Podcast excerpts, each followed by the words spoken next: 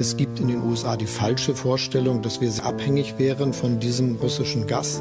Das ist aber, wenn man den Energiemix in Deutschland insgesamt betrachtet, nicht richtig. Wenn Russland von Anfang an die Absicht gehabt hätte, die Ukraine anzugreifen, dann wäre es allerdings längst geschehen. Mit einer zunehmenden Entfremdung von Russland kann und darf Europa sich auch nicht dauerhaft abfinden. Wir brauchen ein anderes, ein besseres Verhältnis der EU zu Russland und Russland zur Europäischen Union. Wir wollen Sicherheit in Europa gemeinsam mit Russland gestalten, nicht gegen Russland. Ostausschuss. Ein Podcast der Salonkolumnisten. Hallo und herzlich willkommen zum Ostausschuss der Salonkolumnisten. Mein Name ist Richard Volkmann und Sie hören mich hier im Wechsel mit Jan-Philipp Hein und David Harnasch. Wir zeichnen diese Folge auf am Montag, den 23. Oktober 2023. Und das bedeutet, dass wir diesmal eine etwas längere Pause gemacht haben als üblich. Nach allem, was in den vergangenen Wochen passiert ist und nach den absolut furchtbaren und entsetzlichen Bildern und Berichten aus Israel war zwischenzeitlich eine Aufzeichnung für uns aber nicht im Bereich des Möglichen. Und wir haben auch lange darüber nachgedacht, wie wir jetzt weitermachen, welches Thema dieses Format sinnvoll und würdig ausfüllen kann. Und wir sind übereingekommen, den Nahen Osten bis auf weiteres im neuen Hauptausschuss zu belassen und uns heute hier einem originären Ostausschussthema zu widmen, mit dem wir uns und vielleicht auch Ihnen als Hörern eine gute Stunde ein Thema bieten können, das nicht im Nachrichtenfokus steht, aber deswegen nicht weniger interessant ist. Wir beschäftigen uns heute mit Zentralasien, seiner Rolle am Rande Europas und darüber hinaus, mit seiner früheren Kolonisierung durch verschiedene russische Staaten und mit dem Stand seiner Dekolonisierung heute freue mich sehr, dass wir darauf zu sprechen kommen, weil die Idee für diese Folge schon sehr lange im Raum stand und weil es zu der Region nach meiner Meinung als interessierter Laie wahnsinnig viel zu sagen gibt, weil ich noch nicht besonders viel darüber weiß und weil es in jedem Fall Not tut, dass man gerade in Deutschland wegkommt von der Wahrnehmung als Hinterhof von Europa oder Russland oder wie auch immer. Wir werden uns mit diesem Thema beschäftigen in unserer bekannten Expertenrunde und da begrüße ich Gabriele Wojdelko, Historikerin von der Körperstiftung in Hamburg. Guten Abend auch von mir und Gustav Gressel, Militärexperte beim European Council on Foreign Relations. Da kriegst du aber einen Küss die Hand. Jan-Klaas Behrens muss heute aufgrund einer unaufschiebbaren universitären Verpflichtung leider aussetzen. Wir sehen ihm das ausnahmsweise nach und wir haben vollstes Verständnis, freuen uns darauf, ihn beim nächsten Mal wieder hier zu begrüßen. Begrüßen kann ich dafür in unserer digitalen Mitte heute erneut einen Gast, der sich mit dem Thema auskennt wie kaum ein zweiter. Sie wurde geboren in der Spätphase der Sowjetunion in Kasachstan, studierte sowjetische Geschichte und Sozialanthropologie an der American University of Central Asia in Bishkek und der University of Essex und wurde 2012 an der Humboldt-Uni in Berlin promoviert. Nach weiteren Stationen in Berlin und Liverpool ist sie inzwischen Dozentin und Juniorprofessorin an der Abteilung für Geschichte der Universität Basel und ich bin sehr froh und sehr dankbar, dass sie sich heute Abend die Zeit für uns nimmt. Herzlich willkommen im Ostausschuss Dr. Botakus Kasim Bekova. Vielen Dank für die Einladung. Guten Abend. Die Freude ist ganz unsererseits. Bevor wir jetzt an die äußerste Ostgrenze Europas blicken, gehen wir aber wie immer zuerst auf die Schlachtfelder in der Ukraine, die in den vergangenen Wochen durch die Ereignisse in Israel naturgemäß nicht mehr die Schlagzeilen so dominiert haben wie zuvor. Man musste schon ein bisschen in die Nerd-Nischen auf Twitter und Blue Sky eintauchen, um mitzubekommen, dass die Russen offensichtlich bei einem versuchten Großangriff auf die Stadt Avdiivka katastrophale Verluste erlitten haben Außerdem hat die Ukraine offensichtlich mit Atacams, Attackams Raketen, von deren Lieferung vorher niemand was mitbekommen hatte, im Osten des Landes den Russen schwere Schäden zugefügt. Frage an den Militärexperten Gustav Gressel. Ist dieser Twitter-Bass korrekt, was das Ausmaß der Schläge angeht und hat sich da in der grundlegenden Dynamik etwas zugunsten der Ukrainer verschoben?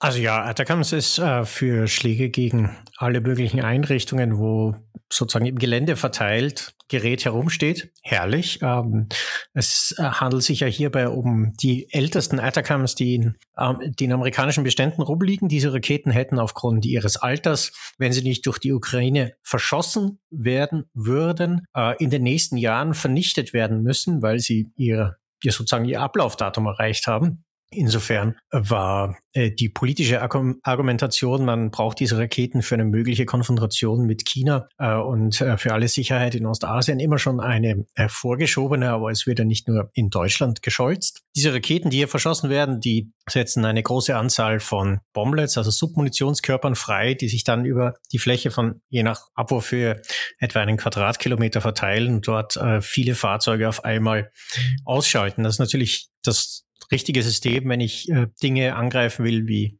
Feldflughäfen, wie Bereitstellungsräume von Reserven, wie Bereitstellungsräume von Artillerie, überall dort, wo ich in einem Schlag möglichst viele Fahrzeuge auf einmal erwischen will, weil sich sonst andere Fahrzeuge dem weiteren Feuer entziehen. Äh, das zweite ist, ja haben eine Reichweite von äh, etwa 160 Kilometern. Das heißt, über das, was bis jetzt mit, den, mit den meisten Fernwaffen, die die Ukraine hatte, möglich war. Und deshalb hat man natürlich Plätze erreicht, wo sich äh, die russischen Besatzer vorher äh, relativ sicher fühlten. Und der Angriff auf Hubschrauberbasen ist natürlich gerade für den Süden äh, für die Gegenoffensive wichtig, weil äh, diese Kampfhubschrauber ja täglich die, die Front, die russische Front unterstützen in ihren Kampfhandlungen, Kampfunterstützung fliegen. Und die Effizienz ist der Art und Weise, sich derer zu entledigen, ist sie natürlich am Boden äh, stehend anzugreifen. Ähm, Russland muss jetzt äh, diese äh, Helikopter weiter auf die besetzte Krim zurückziehen. Das heißt, die Helikopter brauchen für den Anflug und für den Abflug von ihren Einsatzräumen weit mehr Zeit und können deshalb pro Tag auch weniger Einsätze fliegen. Also zumindest die, die das Ganze überlebt haben. Äh, das haben ja äh, mindestens fünf Geräte nicht und auch bei den äh, anderen übrig gebliebenen, die man sozusagen, wo man gesehen hat, dass sie entfernt wurden vom Flugplatz, heißt das nicht, dass sie in flugfähigen Zustand abtransportiert wurden. Da dürften, können durchaus auch noch schwer beschädigte Geräte drunter sein, die man auf dem Tieflader dann zur Reparatur abverfrachtet. In dem Sinn ist das ja so ein gelungener Schlag. Und äh, was Avdiivka angeht, da war jetzt sehr viel Videomaterial unterwegs davon, wie dann russische gepanzerte Fahrzeuge teilweise im Dutzend zerstört wurden. War das jetzt nur bildgewaltig oder hat das auch irgendeine strategische Bedeutung? Ähm, ja, schon. Also ich glaube, in vergangenen Folgen vom Ostausschuss auch schon darüber geredet, dass einfach mechanisierte Angriffe, so wie wir es aus dem Kalten Krieg gewohnt sind und wie wir es äh, auch in der Bundeswehr zum Beispiel trainieren, dass wir sie machen, heutzutage oder in der Ukraine nicht so funktionieren, wie das äh, sozusagen im, im Lehrbuch äh, man sich vorgestellt hat. Äh, das ist, äh, liegt erstens an der vielen schnelleren Verfügbarkeit von Artilleriefeuer durch neue computergestützte Informationssysteme kann ich dezentral aufgestellte Artilleriegeschütze sehr schnell zu einem Feuer zusammenfassen. Die Feuerbefehle digital gehen viel schneller als noch mit Übersprechfunk analog. Ein äh, russisches Artilleriefeuer braucht, hat am Beginn des Krieges 20 bis 30 Minuten gebraucht, um anzukommen im Zielgebiet. Heute sind es zwei bis drei Minuten. Die Ukrainer waren schon vom Beginn an des Krieges schneller, weil sie aus dem Donbasskrieg schon mehr Lehren gezogen haben. Das zweite ist natürlich die, die Omnipräsenz von Aufklärungsdrohnen, dass ich meine Bewegungen kaum äh, verdecken kann äh, vor der Beobachtung des Gegners. Das heißt, Fahrzeuge werden, und das sieht man in diesen Videos auch, die sind die meisten, die auf den Videos gezeigt werden, sind auf dem Weg zur Front, die sind noch gar nicht äh, sozusagen im unmittelbaren Einsatzgebiet äh, und werden dort schon angegriffen und ähm, entweder durch Artillerie, durch Loitering Munitions und die, die es dann schaffen, die fahren in Minenfelder. Und das dritte habe ich eben schon angesprochen, schnelles Panzerabwehrfeuer durch die Bereitstellung von, äh, von Loitering Munitions Munition auf ukrainischer Seite, meistens selbstgebaute ähm, sogenannte First-Person-View-Drohnen, die eben dann einen, einen äh, RPG-7-Sprengkopf unten tragen äh, und hier sehr effektiv sind, äh, Ansammlungen von, von Panzern an anderen äh, gepanzerten Fahrzeugen äh, zu bekämpfen, weil ich aus verschiedenen Stellungen, ohne dass ich der Schütze explodieren muss, dieses Feuer zusammenziehen kann. Und das äh, war ja auch das äh, sozusagen Geraune in Washington. Warum funktioniert die Gegenoffensive der Ukraine so langsam? Warum ist das alles abgesessen, nicht konzentriert, nicht mechanisiert, so wie es im Schulbuch steht? Die Ukrainer haben gesagt, nee, das, das funktioniert nicht so, wie es im Schulbuch steht, weil äh, sich der Krieg hier einfach geändert haben. Auf der russischen Seite insistiert man in Moskau, vor allen Dingen äh, Verteidigungsministerium und vor allen Dingen auch ähm, Generalstabschef Gerasimov, dass äh, schulbusmäßig mechanisiert angegriffen werden muss. Und äh, das Resultat ist dann natürlich auch dasselbe, äh, dass in erster Linie die Verluste hochgehen. Dazu muss man natürlich sagen, Avdiivka war schon zu Zeiten des Donbass-Krieges eine Stadt, die zur Festung quasi ausgebaut wurde. Da hat sich ja seit seit der Vollinvasion am Frontverlauf äh, in diesem Bogen relativ wenig getan. Äh, das sind die ukrainischen Minenfelder dementsprechend dicht und die Stellungen tief. Das ist äh, sozusagen dort anzugreifen natürlich auch dann mit entsprechenden Verlusten verbunden. Ich habe jetzt ebenfalls davon gehört, wobei ich nicht weiß, wie verlässlich das ist, dass die Ukrainer noch an einer Stelle den Dnepr überschritten haben sollen.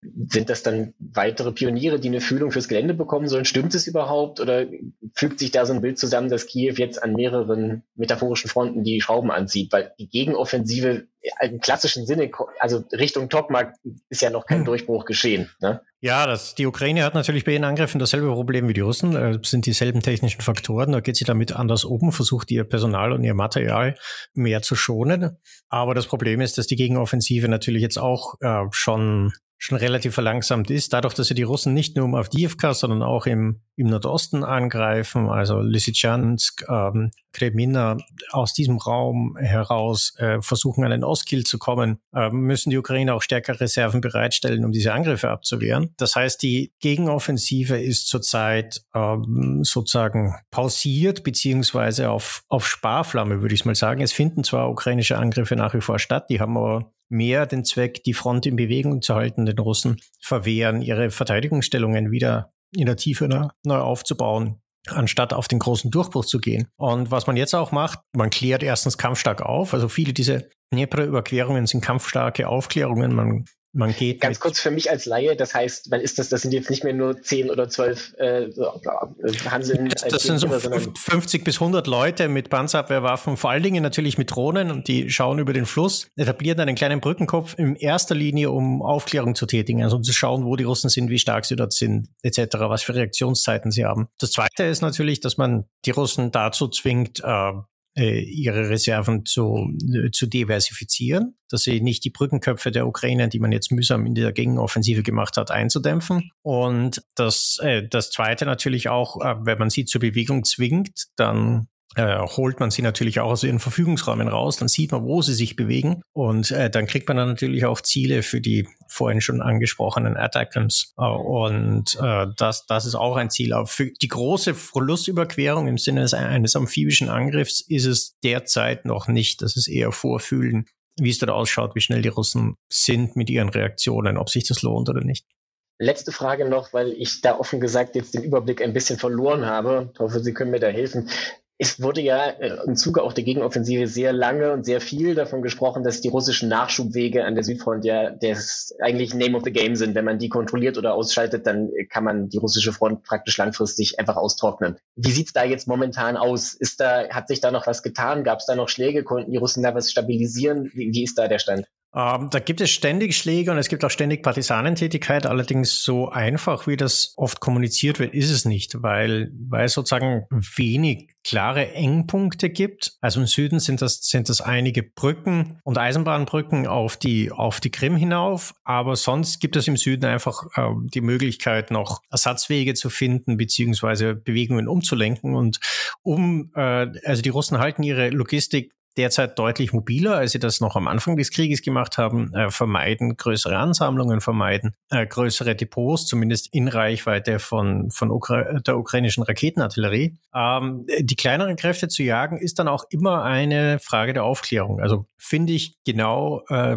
sozusagen zum Zeit und zum Ort, wo äh, sich äh, Munition umgeschlagen wird, die, die entsprechenden LKWs und die entsprechenden Einheiten. Äh, da ist auf der ukrainischen Seite die Aufklärung äh, das größere Problem, als sozusagen im Süden Gegenden beschießen zu können. Äh, und äh, ja, das ist, ist zum Teil nicht ganz einfach, weil äh, äh, die Russen erstens gegen die Partisanen, also die Repressionstätigkeit im Süden, Süden enorm hochgeschraubt haben, ähm, müssen eben viele, also gerade Männer, abtauchen, um erstens nicht zwangsrekrutiert zu werden und zweitens, um sich der Verhaftung zu entziehen. Und mit Drohnen zu fliegen ist natürlich aufgrund der, dass die Russen auch in der elektronischen Kampfführung stark dazulernen, äh, auch schwierig. Also da ist, da ist es mehr, wie gesagt, die Ziele zu finden, äh, als sie anzugreifen. Das ist natürlich, wenn man sozusagen zu doof ist, in Atacams Reichweite einen Feldflugplatz mit äh, ein paar Dutzend Hubschraubern zu betreiben, dann sozusagen ist das natürlich eine offene Einladung. Äh, aber viele, viele Munitionsumschläge, die passieren im kleineren Rahmen und äh, die passieren verdeckter. Und äh, da hat die Ukraine mehr Probleme, die zu erwischen, als, als diese Feldflugplätze. Das heißt, wenn ich das jetzt alles mal in einem Satz zusammen eindampfen darf, keine großen durchschlagenden Änderungen in der Dynamik in den letzten Wochen. Nee, äh, wir sehen leider, dass die russischen Angriffstätigkeiten mehr werden. Ähm, nachdem das Ganze ja auch ein Artilleriekrieg ist, ist die äh, sozusagen die Zunahme der Eisenbahntätigkeit und Frachtschiffverkehr zwischen Russland und Nordkorea, der sich höchstwahrscheinlich um Munition dreht, auch mitverantwortlich, dass die Russen wieder aktiver werden, weil sie jetzt einfach wieder mehr schießen können. Mal schauen, ob auch sozusagen ein Problem ist bei den Russen die Munition, das andere ist die, die Verfügbarkeit von Artillerierohren, also die Rohre verschleißen ja auch. Zwischen 3.000 und 5.000 Schuss sollte man die Rohrseele tauschen. Äh, sowohl auf russischer als auch auf ukrainischer Seite schießt man natürlich weit über das hinaus, aber äh, hin und wieder platzen und explodieren das. Und die Russen haben auch ein Problem, dass für viele, vor allen Dingen ältere Bautypen an sowjetischer Artillerie, man eigentlich die Produktionsstraßen für diese Geräte nicht mehr hat. Also man kann die Rohrsälen oder man kann die Rohre nicht mehr so produzieren, wenn man das originale, den originalen Maschinenpark äh, nicht mehr hat, zumindest nicht in der Quantität, wie man es bräuchte. Das eine ist, dass man die Depots kannibalisiert, also man baut von eingelagerten äh, Geschützen einfach die Rohre raus und verwendet in die Front. Und das zweite ist, ähm, ja, sehr viele von den alten Fabriken aus sowjetischer Zeit, sowohl was Munition angeht, aber auch was Fahrzeuge und vor allen Dingen auch was äh, Geschütze angeht, äh, an die Kim-Dynastie verkauft würde. Und ähm, ja, dann sozusagen fordert man halt mal wieder was zurück, beziehungsweise kauft zurück gegen Devisen und äh, was auch immer man auftreiben kann, um den Herrn dort glücklich zu, zu stimmen und äh, kriegt dann dementsprechend Nachschub zurück. Vielen Dank, Herr Gressel, für die Einblicke das ist, äh, wir werden das natürlich weiter beobachten und äh, beim nächsten Mal dann auch wieder drauf schauen. Hallo, hier spricht David Harnasch. Ich produziere die Podcasts der Salonkolumnisten und moderiere abwechselnd mit Jan-Philipp Hein und Richard Volkmann den Ostausschuss. Wenn Sie, wie ich selbst, in diesem Podcast mehr und Interessanteres gelernt haben als in zwei Jahren Geschichtsleistungskurs, dann unterstützen Sie unsere Arbeit doch gerne mit einer Spende.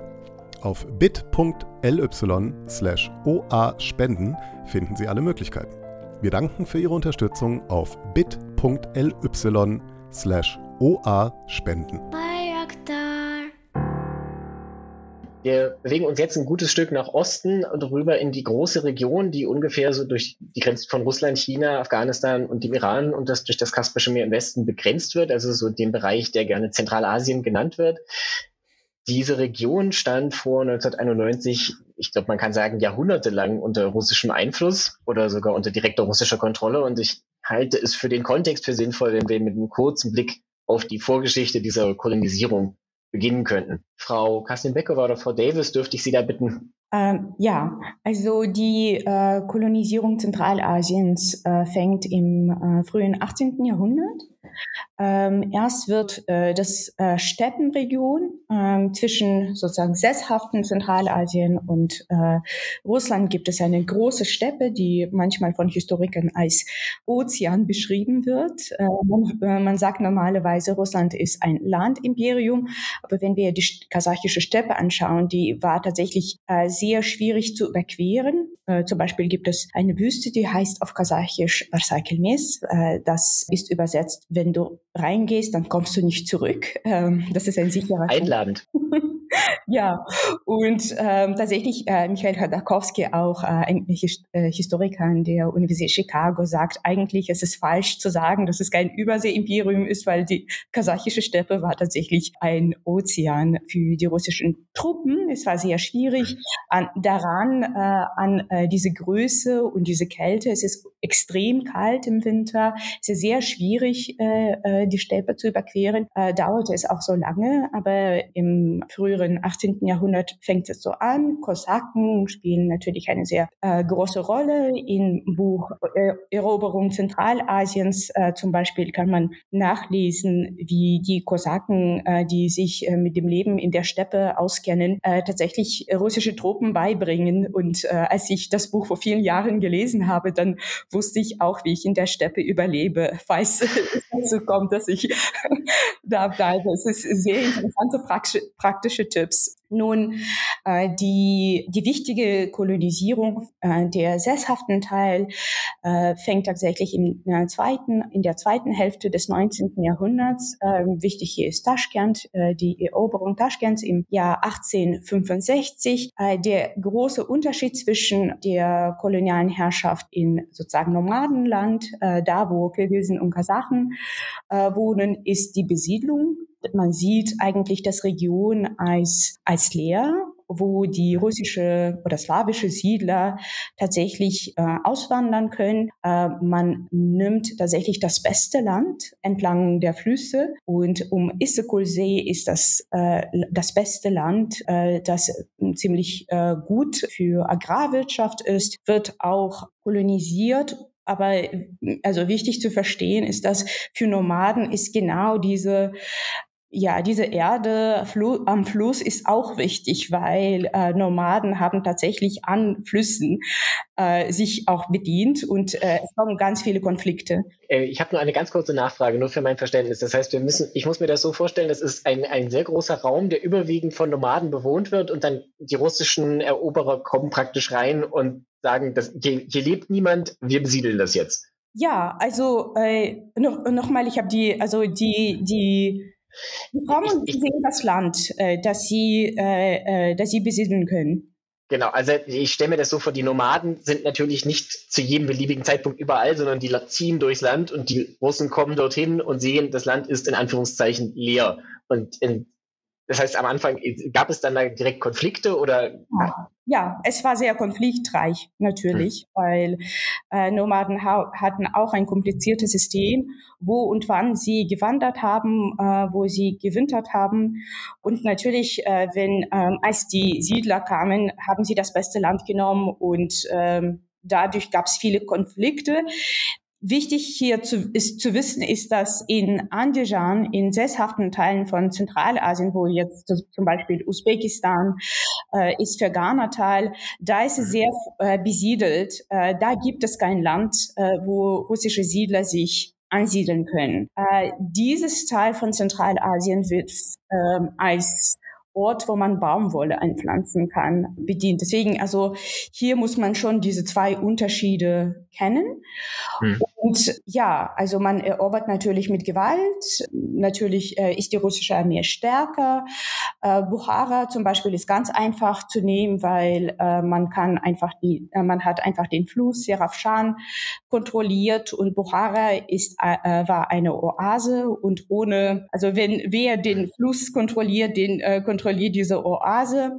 Nun Bukhara wird zum Protektorat, das heißt Bukhara kann so weiter funktionieren wie, äh, wie sie funktionierte. Sie darf aber keine eigenständige Auslandspolitik betreiben. Und äh, das Region zwischen Afghanistan und was damals als Ostbuhara gilt und heute ist es Tadschikistan, mhm. äh, das war auch, also ähm, äh, ähm, Russland, das russische äh, Reich hilft äh, Buharischen Emirat, äh, diesen Teil von Ost, äh, was danach Ostbuhara war, zu erobern und man hat das indirekt kontrolliert äh, und das Fluss Amuda, ja, äh, das war sozusagen die Grenze zwischen britischem Imperium und russischem Imperium. Ähm, man sollte auch den, den breiteren Kontext nochmal, ähm, gerade fürs 19. Jahrhundert, äh, betonen, in welchem Zusammenhang diese, diese Eroberung von, äh, von den sesshaften Teilen von Zentralasien äh, steht, nämlich eben auch mit der Niederlage im Krimkrieg 1856. Also es geht dem Russischen Reich auch darum, dort einen, ähm, einen empfundenen Prestigeverlust durch die Niederlage 1856 sagen, zu kompensieren und darauf, also diese Eroberung von Zentralasien Asien ist darauf äh, eine, eine Antwort. Und da geht es ja auch darum, sozusagen diesen Status als europäische Großmacht äh, zu verteidigen. Und was äh, auch nochmal wichtig ist für diese Eroberung Zentralasiens, ist dass ja dieses ähm, imperiale Mindset, dieses koloniale Mindset auch, über das wir sicher noch mehr sprechen werden, auch äh, von so Zivilisationsstufen ausgeht.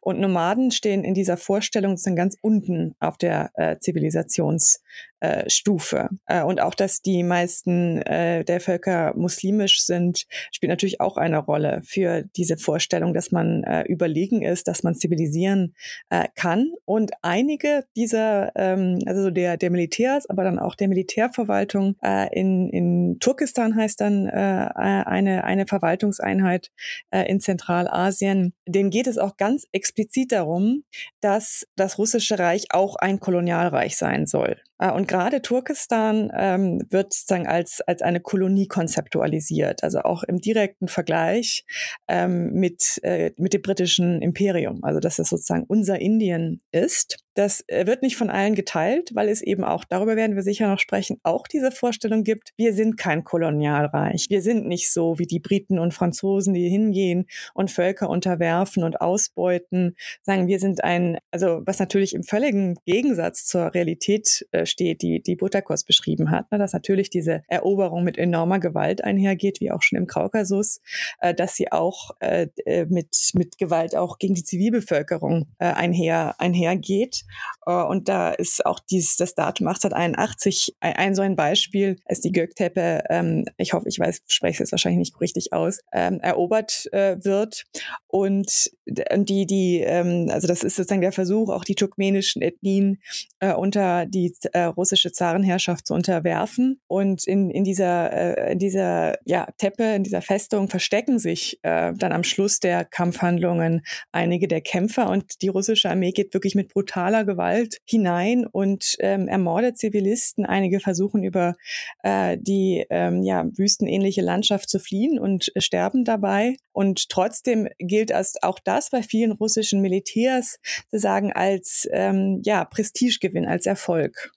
Also das ist sozusagen auch das, das Mindset, was sich da eigentlich sehr klassisch in andere europäische Kolonialreiche äh, einfügen lässt. Äh, und aber auch da beginnt eben schon diese Selbstbeschreibung, die ja bis heute anhält, dass man eben das bessere Imperium gewesen sei und, und im Extremfall eigentlich sogar gar kein richtiges Imperium. Also ich meine, es, ich glaube mich zu erinnern, dass es in der Schule hieß, dass Russland vor allen Dingen Binnenkolonisierung betrieben hat. Und äh, das impliziert da ja aber, guten Schule.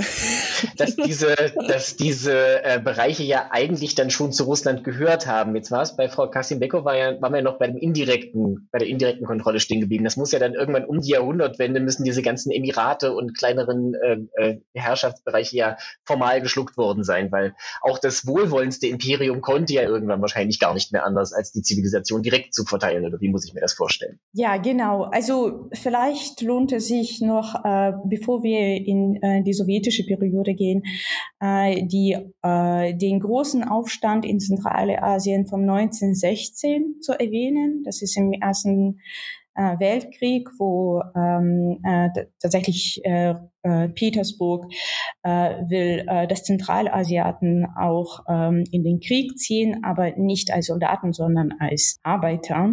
Und, äh, und es gibt einen großen Krieg, einfach äh, Aufstand in Zentralasien und der wird sehr brutal niedergeschlagen. Bis zu 250.000 Menschen sterben und in Kirgisistan. Ähm, wann war das? Entschuldigung, wann war das? 1916. Es gibt ja natürlich dieser Aufstand und diese Mobilisierung äh, dann kristallisiert ganz viele Probleme. Äh, und in Kirgisistan zum Beispiel, also was äh, danach Kirgisistan geworden ist, ähm, Kirgisen attackieren russische Siedler. Mhm. Äh, danach werden sie brutalst äh, tatsächlich umgebracht und viele äh, Kasachen und Kirgisen fliehen nach China. Und in Kirgisistan, das ist auch eine große Tragödie, die wird sehr stark, also sie ist sehr, sehr präsent im, äh, äh in der nationalen in der Vorstellung. Der heißt und ja, Urkund, diese äh, Migration nach China. Das ist eine ganz große Tragödie für Kirgisen. Und äh, der ähm, als ähm, sozusagen gehen wir sofort zu Bolschewikis, die Bolschewikis an die Macht kommen. Also die Revolution kommt als Hunger und als Tod nach Zentralasien. Bis zu eineinhalb Millionen Menschen sterben. Und einer der Gründe ist, weil Zentralasien bis 1917 ist tatsächlich von Russland sehr, sehr abhängig. Und äh, Fergana-Tal und das sesshafte Teil von Zentralasien produziert Baumwolle und nicht genug Getreide. Äh, Getreide bekommt man aus Russland. Und weil man äh, tatsächlich äh, nicht mehr für sich selbst genug ähm, ähm, ähm, produziert hat, äh, war man, äh, Entschuldigung. Sorry, äh, ich wollte nur sagen, ich, ich, wollte nur andeuten, wenn Sie mit dem Satz durch sind, äh, hätte ich Gabi Wojdelko drangenommen. Aber sprechen Sie den Gedanken bitte zu Ende. Ich wollte Sie jetzt nicht unterbrechen. Äh, Gut, also es, es ist eine komplizierte Geschichte. Es gibt auch zeitlang keine Verbindung zwischen Russland und Zentralasien. Äh, die russische Bevölkerung findet sich trotzdem als Herrscher. Und am Anfang äh, akzeptieren sie keine Muslime. Es gibt äh, auch einen Versuch, eine autonome Republik äh, zu gründen. Sie wird aber auch niedergeschlagen. Es ist egal, ähm, wenn wir ähm, ganz schnell in die 20er, also nach dieser ganz äh, turbulente äh, Zeit nach der Revolution ähm, oder Staatsstreich im äh, Petersburg äh, gehen, dann ähm, ja, dann haben wir einen ganz großen Widerstand natürlich. Ähm, und dann, äh, man findet äh, trotzdem äh, Menschen, die äh, tatsächlich kollaborieren äh, mit Bolschewikis. Äh, die, die gegen äh, Bolschewiki sind, werden umgebracht oder müssen fliehen. Und die Karte, die dann entsteht bis äh, 36, war Kasachstan als autonome Republik innerhalb von russischen föderativen Republik und äh, der Rest äh, wird gegründet. Ja, also es gibt einfach so viel zu sagen, aber auf jeden Fall wichtig ist hier für Zentralasien ist, dass man äh, schneidet sozusagen das Region in äh, Republiken und man hat Angst von pantürkistischen Bewegungen. Gleichzeitig zum Beispiel die äh, äh, Republiken Georgien, Armenien, Aserbaidschan, die sich unabhängig erklärt haben, sie würden zur transkaukasischen Föderation äh, bis 36 verbunden. Ja, und in Zentralasien äh, macht man das äh, andere. Äh, man verteilt das Region in verschiedene Republiken. Wichtig hier auch ist, dass man äh, äh, will nicht, dass man äh, mit anderen muslimischen äh, ähm, Ländern in Verbindung steht. Deswegen ändert man das Alphabet erstmal ins Lateinische, dann ins Kyrillische. Man äh, will nicht, dass die Menschen in Zentralasien überhaupt irgendwie eine Verbindung haben. Ähm, das, was Botakos Kasimbekova gesagt hat, würde ich gerne so in, in so zwei, drei größere Zusammenhänge einordnen. Einmal das Stichwort äh, pantürkische ähm, Solidarität. Das ist tatsächlich so, dass die frühe Sowjetunion oder die Bolschewiki nicht nur in Zentralasien, sondern zum Beispiel auch in, äh, in, in bei den Wolga-Tataren oder so bei den muslimischen Völkern des äh, ehemaligen des russischen Reiches, dass es da eine große, einerseits eine, eine sehr starke Unabhängigkeitsbewegung gab und andererseits eine große Angst der Herrschenden, der neuen Sowjetmacht, dass eben sozusagen diese innermuslimische Solidarität eventuell stärker sein könnte als dieses Zugehörigkeitsgefühl zu der neuen Sowjetunion. Insofern ist das in Zentralasien kein singuläres Phänomen, aber eben tatsächlich in der Brutalität, ähm, in der das durchgesetzt wurde, schon besonders.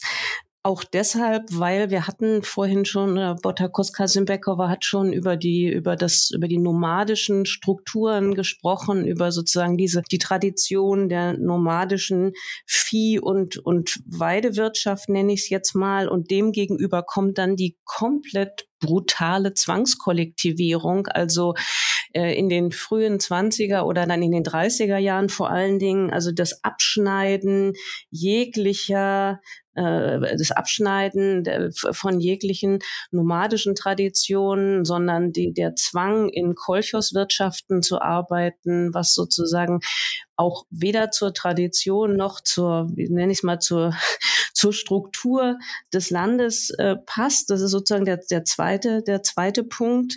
Und ähm, den, äh, ach so, und der dritte Punkt, ähm, das war dieses Teile und Herrsche. Das passt zu diesem, aus meiner Sicht, zu dieser Angst vor dem Panturkismus, dass man eben wirklich versucht, eine Region, die ja, wie soll ich sagen, durch die, durch das, durch die, durch die nomadischen Strukturen, durch das ich nenne es jetzt mal grenzübergreifend, ein bisschen flapsig, durch das, durch die Wanderungsbewegung, durch eigentlich etwas Verbindendes gekennzeichnet war, diese Region mit künstlichen nationalen Grenzen zu überziehen und zu zerteilen, weil man tatsächlich große Angst hatte davor, vor der, auch vor der Kraft dieses Widerstandes. Ähm, das finde ich schon sehr bemerkenswert, muss ich sagen. Äh, um noch einen weiteren ähm, globalen Bezug oder mindestens europäischen Bezug herzustellen. Und diese 1920er Jahre finden ja auch statt, sozusagen parallel zu den, äh, zu den, zu der, ja, zu der Gründung der Republik Türkei und diesem Modernisierungsprojekt äh, von, oder so, so, so versteht er es. Es geht natürlich auch äh, durchaus mit Gewalt einher, äh, von äh, dem sogenannten Kemal Atatürk, äh, zu dem sich die Sowjetunion durchaus in einer Konkurrenz sieht, gerade in Zentralasien, wo sie auch die eben diesen Anspruch hat, ähm, zu modernisieren, zu zivilisieren. Und es gibt, laufen ja auch teilweise durchaus ähnliche Prozesse im, in der Sowjetunion und in der kemalistischen Türkei. Ja, wenn man etwa an die äh, Abschaffung des ähm, arabischen Alphabets für die Sprachen denkt. Also die, die Völker Zentralasiens haben ja genauso wie auch die Wolga-Tataren äh, im heutigen, in, im, in der heutigen russischen Föderation, in der Republik Tatarstan bis zur, zur Gründung der Sowjetunion Sowjetunion in, ähm, in arabischer Schrift geschrieben. Und im, im sowjetischen Fall gibt es eine, das ist auch ganz interessant, eine, eine kurze Periode der lateinischen Schrift und dann wieder mit dem Aufstieg Stalins eine äh, Transformation hin zur kyrillischen äh, Schrift.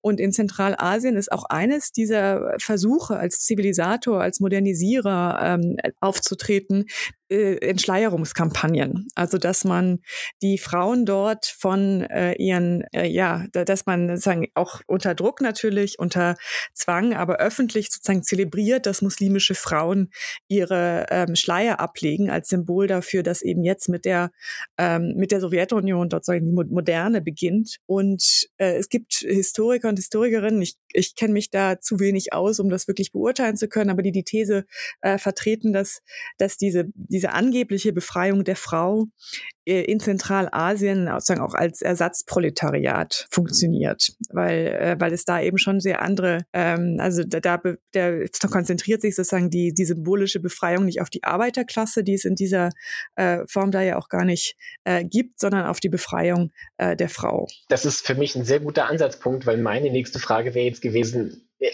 die Wirtschaftspolitik oder generell ein Großteil der Politik, die man aus der Sowjetunion kennt, vor allen Dingen nach dem Zweiten Weltkrieg, heißt ja eigentlich industrialisieren und äh, zentralwirtschaftlich dann solche Länder durchplanen. Und ich glaube, das hat es ja dann in der Region auch gegeben. Aber so von großen Industriebauten wüsste ich da jetzt zum Beispiel nichts. Wie muss man sich denn das dann vorstellen, so ab den 50ern? Also nach äh, tatsächlich während des Krieges äh, werden ähm, ähm, ein paar Produktionsstellen in Zentralasien eröffnet, weil ja die also in ähm, westlichen Teilen ähm, der Sowjetunion, also teilweise unter Besatzung und nicht sicher.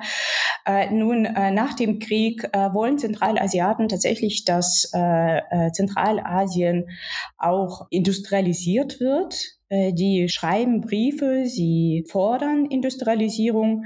Nun, Zentralasien ist wichtig als Baumwollort und deswegen wird es tatsächlich verhindert, dass Industrialisierung da stattfindet. Äh, in den, in, ähm, also Industrialisierung tatsächlich findet am meisten in den baltischen Staaten nach dem Zweiten Weltkrieg und äh, auch ganz viele äh, Ingenieure werden nach Estland und Lettland geschickt. Tatsächlich gibt es dann ein Brain Drain nach dem Zweiten Weltkrieg. Äh, Deindustrialisierung findet statt. Also es gab ja, die Industrialisierung war tatsächlich sehr schwach. Nun in den 70ern gibt es auch Arbeitslosigkeit. Und wenn die äh, Parteichefs in Zentralasien dann Moskau schreiben und sagen, unsere Männer sollten dann vielleicht nach Moskau oder Petersburg oder Tallinn ähm, als Industriearbeiter äh, genommen werden, weil wir keine Arbeit für diese Männer hier haben. Moskau äh, schreibt, und das ist ja natürlich, wurde nicht öffentlich gemacht, aber sie haben Angst vor Muslimen äh, in zentralen Teilen Russlands und sie schreiben, sie sprechen von äh, gelbe Gelbelisierung. Also sie wollen nicht, dass Russland gelb wird, asiatisch wird. Die gelbe Gefahr quasi. Die gelbe Gefahr, genau. Und äh, ja, und es ist tatsächlich nachweislich, dass man äh, Industrialisierung fordert. Aber Moskau ist daran überhaupt nicht inter, äh, interessiert, äh, Zentralasien zu industrialisieren. Das hat so Bestand auch tatsächlich bis zum Ende der Sowjetunion. Verstehe ich das richtig? Ja, also natürlich äh, gab es äh, in ähm, Tadschikistan zum Beispiel ein Projekt äh, also ein paar Projekte. Äh, es gibt ein bisschen, äh, ein paar Projekte, aber sonst ja. Also Zentralasien ist vor allem ein, ähm, ein Ort für die äh, Baumwollproduktion. Ich, ich finde noch ein, eine, eine Sache, deswegen würde ich jetzt noch mal äh, kurz zurückspringen in der Zeit, weil ich das einfach so wichtig finde, dass wir auch, äh, und da haben wir auch wieder den Bezug zur Ukraine, äh, auch in, in, in Kasachstan zu Beginn der 1930er Jahre äh, eine Hungersnot haben. Also wir hatten ja auch eine eigene Folge, eine eigene Folge zu diesen Hungersnöten, wo es ja auch ähm, darum ging, dass die zwar erstmal ausgelöst werden durch die Zwangskollektivierung der Landwirtschaft, dass die aber in der Ukraine äh, eben auch so eine, eine äh, praktisch genutzt werden, um äh, durch äh, den, den Hunger als Waffe einzusetzen gegen die ukrainische äh, Nation. Und ähm, was es eben in anderen Teilen der Sowjetunion äh, nicht gegeben hat, aber eben sehr wohl, auch wenn unter anders etwas anderen Vorzeichen in Zentralasien, also in Kasachstan vor allem, äh, wo das erinnert wird als, ähm, das spricht bestimmt wieder falsch aus, aber Ashashilik und eben proportional, glaube ich, so, also im, im, in der, im Vergleich zur ähm, Gesamtbevölkerung, glaube ich, sogar noch mehr Menschen sterben als äh, in der Ukraine. Und auch hier ist es, äh, kann man insofern von genozidaler Gewalt sprechen, äh, weil es auch hier darum geht, sagen, das Nomadentum auszulöschen als Lebensform, als Kulturform. Das hat nicht, ist nicht so sehr äh, wie in der Ukraine mit irgendwie einer, einer einem Kampf gegen die kasachische Nationalbewegung zu erklären, aber eben sehr wohl damit, dass äh, die nomadische Kultur wirklich zerstört werden, werden soll. Und dass wir da so durchaus parallel, also vergleichbare Prozesse äh, in, der Sowjetun äh, in der Sowjetunion haben, in Kasachstan wie auch in der Ukraine, finde ich auch nochmal ganz, ganz wichtig. Das ist ein sehr wichtiger Hinweis, weil mir das zum Beispiel auch nicht in der Form klar war. Danke dafür. Frau Voldeko. Ja, eine oder zwei Sachen noch. Ähm, einerseits anschließend an Franziska und dann den Bogen schlagend in die spätere Sowjetunion. Also wir haben ja jetzt eben von Franziska Davis gehört, was wir mit Blick auf Kasachstan für blinde Flecken haben ähm, in unserer, zumindest in der Erinnerungskultur und in der Wahrnehmung der äh, kasachischen Geschichte im Rahmen der Sowjetunion. Ein weiterer blinder Fleck den ich gern erwähnen möchte, ist, ähm, dass mehrere hunderttausend kasachische Soldaten in der Roten Armee ähm, gekämpft haben und Opfer des Zweiten Weltkriegs äh, im Kampf gegen Nazi-Deutschland äh, geworden sind. Das ist auch weitgehend äh, unterdrückt, würde ich mal sagen, in der, in der deutschen Debatte und in der Erinnerung über den, äh, an den Zweiten Weltkrieg. Das ist das eine. Und das andere baut die Brücke in, mit, in Richtung der, der Sowjetunion und der, der Industrialisierungspolitik, die äh, Botakus Kasimbekova eben angesprochen hatte, nämlich ähm, eine weitere wichtige, ein weiteres wichtiges Instrument, wenn man so will, der sowjetischen Kolonialherrschaft, äh, wenn ich es mal so nennen darf, ist die Bevölkerungspolitik. Wir haben massive ähm, Russifizierung, massive, sozusagen massiven, massive forcierte Einwanderung ähm, ethnischer Russinnen und Russen nach Kasachstan.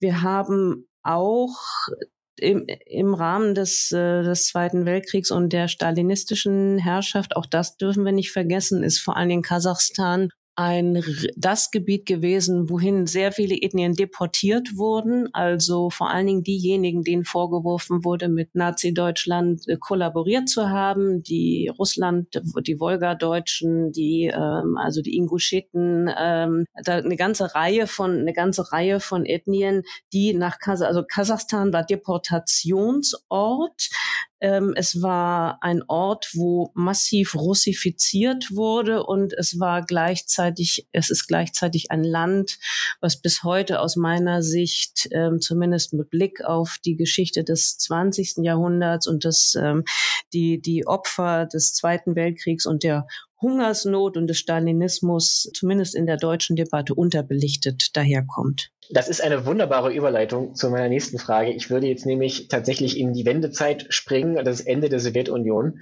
Wir haben ja heute in der Region fünf unabhängige Staaten, Kasachstan, Usbekistan, Turkmenistan, Tadschikistan, Kirgistan. Und äh, bei der Recherche für die Folge ist mir aufgefallen, dass Kasachstan aus der Sowjetunion das letzte Land war, das sich für unabhängig erklärt hat. Selbst noch, also nachdem Russland sich praktisch aus dem Sowjet zurückgezogen hat und damit die Sowjetunion faktisch aufgehört hat zu existieren.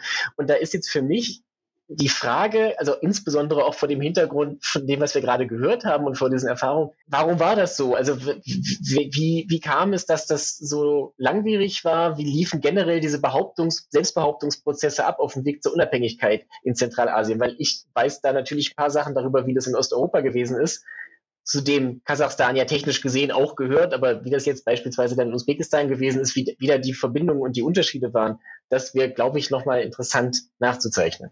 Ja, das ist eine sehr gute Frage. Äh, wir müssen erstmal den Kontext von Perestroika in Zentralasien verstehen. Äh, Im Jahr 1986 finden in Kasachstan im Dezember massive Demonstrationen. Äh, und die werden brutal niedergeschlagen. Wladislav Suborg äh, behauptet sogar in seinem Buch, dass ähm, der Zerfall der Sowjetunion fing eigentlich in Kasachstan an. Und wie können wir sozusagen verstehen, dass eigentlich die große Aufstände und er schreibt, dass äh, Aufstände sind nationalistisch. Ähm, ich behauptet, dass sie waren antikolonial. Äh, es ist tatsächlich so, dass die kasachische Jugendliche auf die Straßen gegangen waren. Äh, das waren meistens Studierende.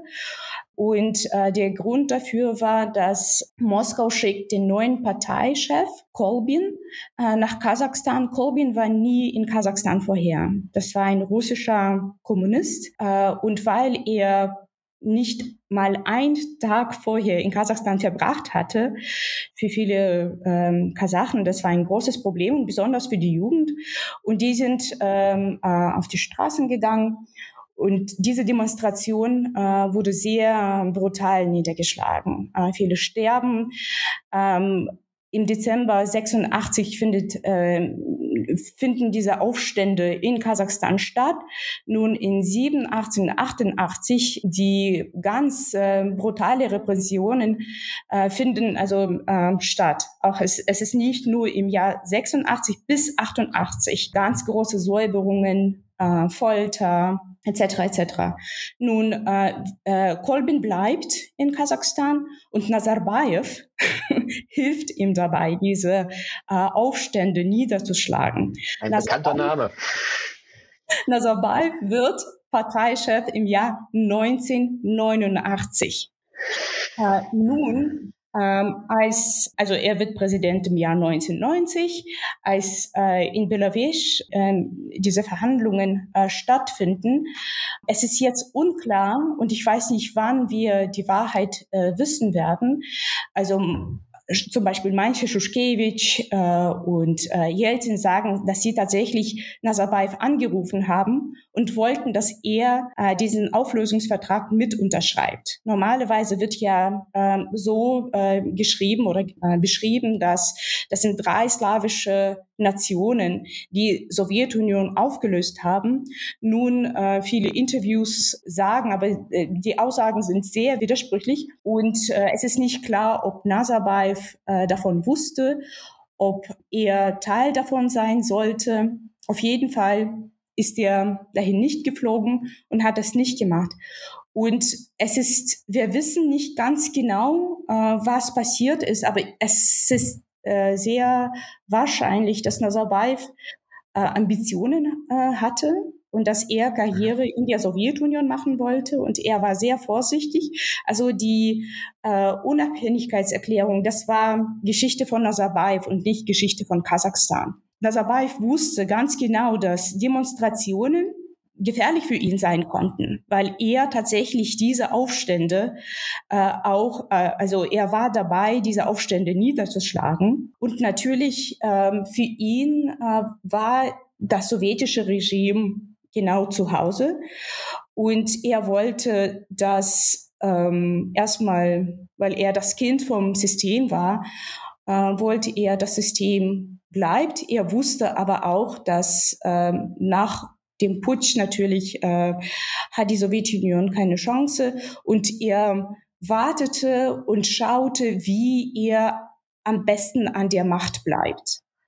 Und so müssen wir also es verstehen. Es es ist keine kasachische Geschichte in dem Sinne, das ist Nazarbayevs Geschichte. Und wenn ich noch mal kurz auf das eingehen darf, was Sie gesagt haben, dass die Proteste aus Ihrer Sicht nicht nationalistisch waren, sondern antikolonial. Ich muss jetzt fragen, ist das zwingend ein Widerspruch und wie wäre das denn in anderen Staaten in der Region gewesen? Also da wird's ja, da, da gab es ja nicht die Figur Nazarbayev und da wird's, mein gut, da wird's andere Parteifunktionäre gegeben haben und gab es ja dann in vielen Fällen sicherlich auch. Ähm, aber also ich würde jetzt von außen annehmen, dass da sicherlich auch Nationalismus mitschwang, auf jeden Fall. Dass also Usbeken halt äh, ihre SSR unabhängig machen wollten und die Tadschiken und so weiter. Ja, also die Demonstranten haben gesagt, äh, es wäre für uns okay, wenn ein Deutscher oder ein Russe oder ein Kasache an die Macht kommt. Wir wollen, dass es jemand ist, der aus Kasachstan ist. Und die haben jetzt damals im Jahr 1960 86 noch nicht von der Unabhängigkeit gesprochen.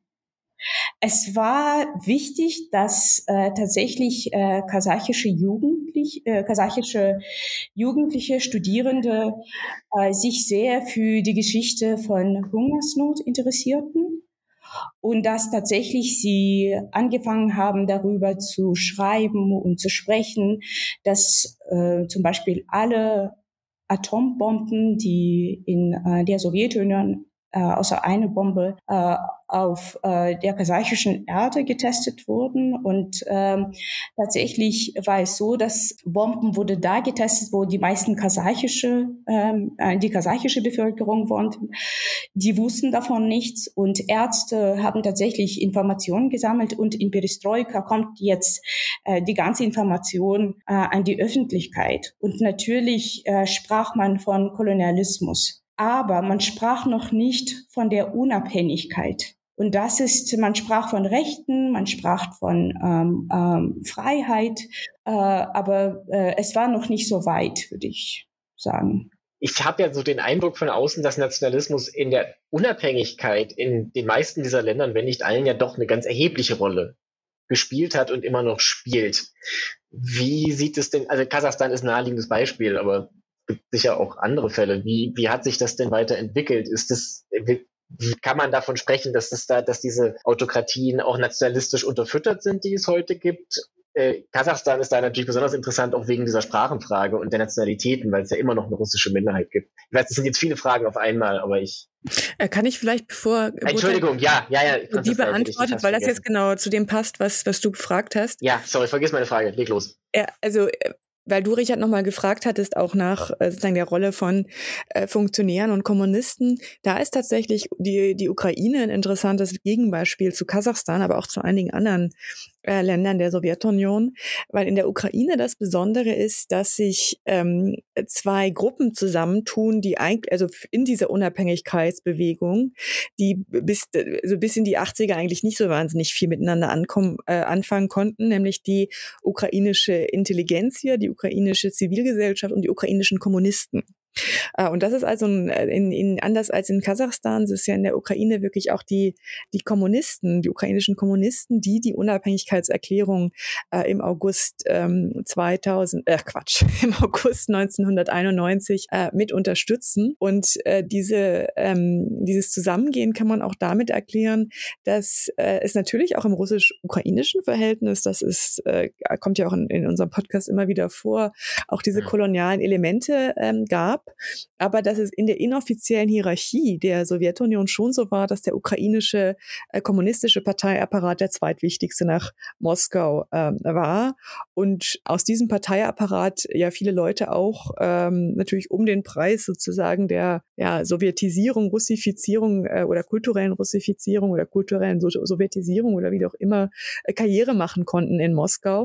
Aber dieser Parteiapparat ist eigentlich schon in den 1980er Jahren äh, aus Sicht Kiew Kiews eben vernachlässigt worden und hat dann aber auch gerade noch mal bei der Atomkatastrophe von Tschernobyl äh, gemerkt, wie wenig er eigentlich zu melden hat. Ne? Also als dann äh, die, die, die Kommunisten in Kiew sagen, wir können die Mai-Parade nicht machen, die Strahlenwerte erlauben das einfach nicht und Moskau sozusagen die Parole ausgibt, doch ihr macht die Mai-Parade. Und dieses Gefühl auch der eigenen Machtlosigkeit führt dann zu dieser interessanten Allianz zwischen kommunistischen Eliten und einer national, aber auch im Grunde genommen auch irgendwo antikolonial motivierten äh, Zivilgesellschaft und Intelligenzia. Hm. Das kann man dann in bis gewissen Grad sicherlich auch auf Kasachstan in dem Fall übertragen dann. Also ich muss sagen, dass äh, Kasachen waren eine Minderheit in Kasachstan. Also zum Tiefpunkt, äh, Kasachen waren 28 Prozent der Bevölkerung. Der Rest waren Russen, Deutsche, polnische, ukrainische. Also das war ein Ort der Deportation. Und am Ende der Sowjetunion waren Kasachen ungefähr eine Hälfte also weniger als die Hälfte. Die meisten Kasachen waren russifiziert, die meisten haben Russisch gesprochen und konnten entweder sehr schlecht oder gar kein Kasachisch sprechen, weil im Hungersnot sind zwischen 38 und 42 Prozent der Menschen gestorben. Äh, das heißt, ungefähr 10 Prozent sind ausgewandert nach China oder anderswo. Und äh, das heißt äh, dann ähm, Mitte 30, äh, es gab 50 Prozent Kasachen weniger. Und die waren dann eine absolute Minderheit in Kasachstan. Und, ähm, und tatsächlich, äh, weil Kasachen eine Minderheit und eine russifizierte Minderheit waren, war das Problem von Nationalismus ist schon, es gab äh, ähm, es gab ja natürlich schon äh, ähm, die Vorstellung, dass ähm, äh, die Nation kolonisiert war, dass man ähm, viele wollten Kasachisch lernen. Und natürlich gab es eine nationale Bewusstsein. Nun, weil man die Struktur völlig zerstört war, weil man früher Nomaden war und jetzt in Kolhosen oder in äh, Plattenbauten wohnte, äh, war es ja natürlich schwierig, weil Traditionen waren dann weg. Also einmal in Berlin habe ich eine deutsche Familie getroffen, später Aussiedler, äh, eine deutsche Familie, die perfekt Kasachisch sprach und die alle Traditionen irgendwie kannten. Und ich kannte das nicht, weil sie äh, tatsächlich äh, in einem Dorf mit Kasachen groß geworden sind und ich in einer Stadt. Und die haben mir dann gesagt, dich muss man kasachisieren und deine Traditionen beibringen. Nun, ähm, es ist tatsächlich so, dass es ist sehr schwierig, weil man nicht nur den Schrift verloren hat und Kasachen hatten eine mündliche Kultur und natürlich, wenn 50 Prozent der Bevölkerung nicht mehr da ist und ganz viele sind Kinder in russischen Waisenhäusern, dann hatte man einfach keine Traditionen mehr. Hm, zum Beispiel meine Großmutter in den 80ern hat Koran, Bibel und Tora gelesen. Und äh, weil sie einfach irgendwelche Traditionen wissen wollte, sie ist in äh, ihrer Familie, die ganze Familie ist im Hungersnot gestorben. Sie äh, ist als Kind im Waisenhaus, im russischen Waisenhaus groß geworden und die Statistik der Sterberate im Waisenhäusern war beim 60 Prozent. Das heißt, 60 Prozent der Kinder sind in Waisenhäusern gestorben. Sie wurden als Kinderfriedhöfe genannt. Und natürlich äh, wusste sie ganz wenig über ähm, kasachischen Kultur. Meine Mutter kann kein Kasachisch zum Beispiel. Und natürlich, wenn man die Kultur verloren hat, dann ist es mit Nationalismus etwas schwierig. Und muss man sagen, dass äh, die Kasachen, die tatsächlich Kasachisch aufbewahrt haben, weil sie in den Dörfern, in Kolhosen wohnten, sie wurden von russischsprachigen urbanisierten Kasachen runtergeschaut, weil das war das sowjetische System, das war sowjetisches Rassismus, dass man äh, tatsächlich äh, Menschen, die in Dörfern äh, waren, als etwas Niedriges gesehen hat und für urbanisierten russischsprachigen Kasachen war es schwierig, das als eigene Kultur anzuerkennen. Und, ähm, und in den 90ern war es schon ein großer Unterschied zwischen russischsprachigen Kasachen und kasachischsprachigen Kasachen. Und ich muss sagen, diese Debatten, wer wir sind, und ähm, man muss hier auch dazu sagen, dass Kasachisch ist sehr anders und nicht als Russisch. Ähm, zum Beispiel für mich ist es viel einfacher, Ukrainisch zu lernen als Kasachisch. Kasachisch ist eine Turksprache mhm. und Kasachisch zu lernen ist nicht einfach. Und wir hatten diese Gespräche äh, in Kasachstan bis tatsächlich Januar 2022. Es gab tatsächlich eine Spaltung in der Gesellschaft. Nun, äh, vor zehn Jahren ähm, äh, fingen ähm, ja, Schriftsteller und Künstler über Dekolonisierung zu sprechen. Ähm, es gab äh, äh, tatsächlich Clubs für die kasachische Sprache. Viele fingen an, Kasachisch zu lernen. Es war jetzt nicht etwas, äh, was vor ein paar Jahren kam, sondern vor ungefähr zehn Jahren oder vielleicht sogar ein bisschen länger. Äh, die Regierung hat auch Geld investiert, äh, dass man tatsächlich Kasachisch äh, wiederbeleben kann. Und ähm, der Krieg und äh, Aufstände im Januar 22 haben das Ganze geändert. Äh, jetzt, ähm, also früher war es tatsächlich so ein großer Unterschied zwischen russischsprachigen Kasachen und kasachischsprachigen Kasachen. Und dazu kommt ja natürlich äh, viele Minderheiten, äh, die russische Bevölkerung, Tschetschenier, Deutsche, Russen etc. etc. Nun im Januar bei den Aufständen Viele haben sich geeinigt und man hat tatsächlich eine politische Identität entwickelt. Jetzt äh, ein Kasache war je, je, jemand, der auf die Straße gegangen ist und es war dann völlig egal, ob man jetzt kasachischsprachig ist oder russischsprachig. Also ein bisschen, bisschen ähnlich wie auch in der Ukraine, wenn ich da unterbrechen darf, wo es ja also auch Ukra russischsprachige Ukrainer gab, die ja trotzdem also vehement natürlich gegen die Invasion Russlands waren oder sind. Ja, auf jeden Fall. Nun, es, war, es ist wichtig auch zu erwähnen, dass äh, im Januar tatsächlich viel mehr Kasachen auf die Straßen gegangen sind. Nun, viele kasachische Jugendliche dann haben auf, auf den Straßen gerufen, Russen, wo seid ihr? Wieso seid ihr nicht mit uns? Sind wir nicht eine Nation? Und die haben tatsächlich auf den Straßen gerufen, Russen, kommt, kommt mit uns, wir müssen eine Revolution machen, äh, ihr, ihr könnt uns hier nicht verlassen. Und was dann passiert ist, ist, dass russische alte Frauen haben äh, tatsächlich Essen gekocht und an Demonstranten gegeben.